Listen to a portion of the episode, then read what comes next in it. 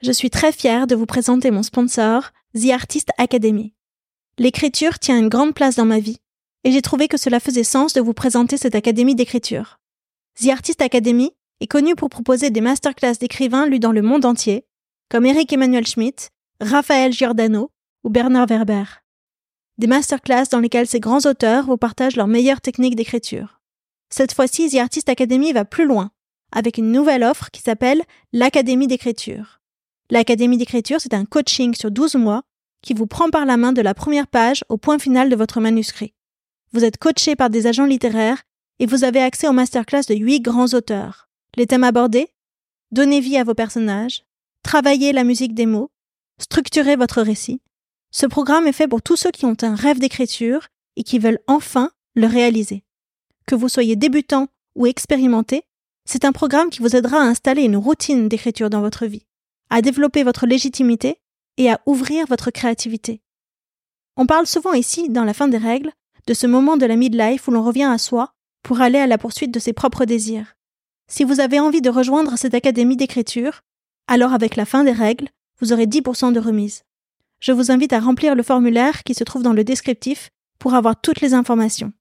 Si vous aimez écrire et que vous avez envie de tenir votre livre entre les mains, allez-y de ma part.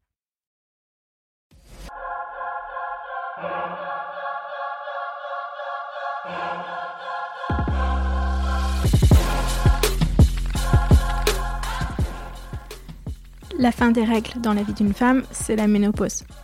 Ici, les femmes qui sont passées par là vous parlent de leurs symptômes, de traitements et astuces, de leur rapport avec leur propre corps, d'intimité, de carrière professionnelle aussi, mais surtout, eh bien, de la fin des règles, celles que l'on s'impose ou que l'on accepte.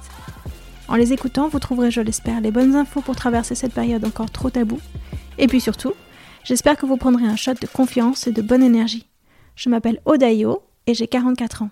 Allez, venez. Avec le Covid, j'étais aux États-Unis, j'avais 47 ans. J'ai été comme beaucoup de gens, j'ai eu le Covid et ça a tout arrêté. Ça a arrêté tes règles. Ça a arrêté, voilà, ça a arrêté mes règles de façon assez euh, radicale en fait, définitive, euh, mais du jour au lendemain et sans autres symptômes, tu vois, que ça. Euh, donc tu ça veux fait dire trois ans. Depuis ce jour, tu n'as plus tes règles? Voilà. Et, Suite au Covid. Voilà. Enfin, je sais pas. Peut-être que c'est un concours de circonstances. Euh, et mais je le date à ce moment-là. Ouais. 2020. Est-ce que tu en as parlé avec un gynéco pour savoir si Oui, qui m'a dit mais n'importe quoi, ça va revenir, calmez-vous. allons, allons. Non mais ma gynéco c'est allez, vous avez 50 ans, vous pouvez encore avoir des enfants, que diable. Ah, tu vois, elle est hyper détendue sur le sujet, elle m'écoutait pas en fait. Je dis mais si, mais je vous jure. Bon. Et donc ça s'est arrêté et, euh, et c'était une fête.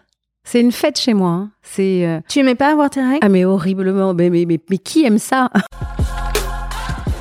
Quand ça s'est arrêté, mais c'était tellement une libération. Et je crois que cette famille, parce que je me souviens de ma mère qui avait ouvert le champagne aussi, hein, en disant ouais c'est super. Bon, ça, tu sais, on avait peu de mots pour parler de ça. Enfin, c'était dans ma famille en tout cas, on n'en parlait pas tu as, ouvertement. tu as compris que c'était la ménopause quand ta mère a ouvert le champagne? Mais pas à l'époque, mais maintenant je, je crois. Et, et- et quand je lui ai dit c'était bien, toi, la fin de tes règles, c'était quand? Parce que moi, c'était arrivé à 47 ans. Elle me dit oh moi, c'est pas. Et mais en tout cas, c'était super. tu vois. Donc euh, c'est, euh, j'aime bien cette façon de voir en fait, parce que c'est, euh, c'est, c'est, je j'ai pas d'autre façon de le voir. Alors de la vie de mes amis et de mon mari et de ma fille, euh, il y a un changement euh, notable chez moi, c'est euh, mon humeur. Je suis, euh, à leur dire, plus souvent de mauvaise humeur.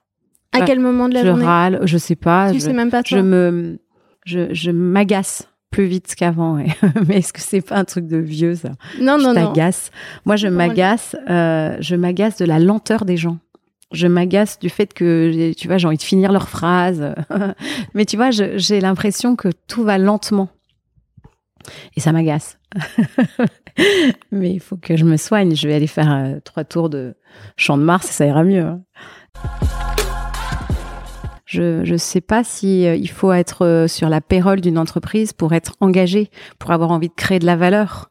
Je pense que ce qui compte, c'est de créer de la valeur justement. C'est pas forcément avoir un lien qui m'attache à l'entreprise. Donc les entreprises ont tout à gagner à aller chercher les talents là où ils sont. Et il se trouve qu'aujourd'hui, ils sont pas forcément des en quête de salariat. Donc c'est comment je me réinvente. Tu sais, ça me rappelle, on retourne à ton frère il y a 25 ans, au début de la révolution digitale, toutes les entreprises ont été amenées à se réinventer autour du client. On devient client-centrique. On réfléchit pas en termes de produits, on réfléchit en termes de valeur créée autour du client, la lifetime value. Aujourd'hui, je trouve qu'il y a un parallèle étonnant avec cette révolution du travail où tout s'oriente en fait autour du salarié ou du collaborateur, des people en fait.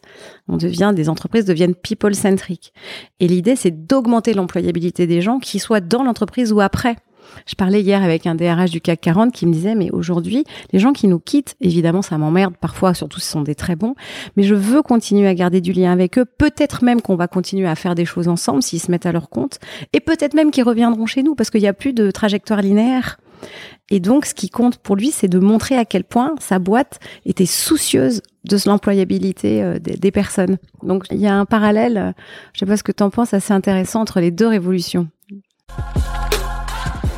Mais en fait, euh, on a usé beaucoup de thérapeutes de couple. Hein. Moi, je peux vous dire, je peux vous donner toutes les adresses.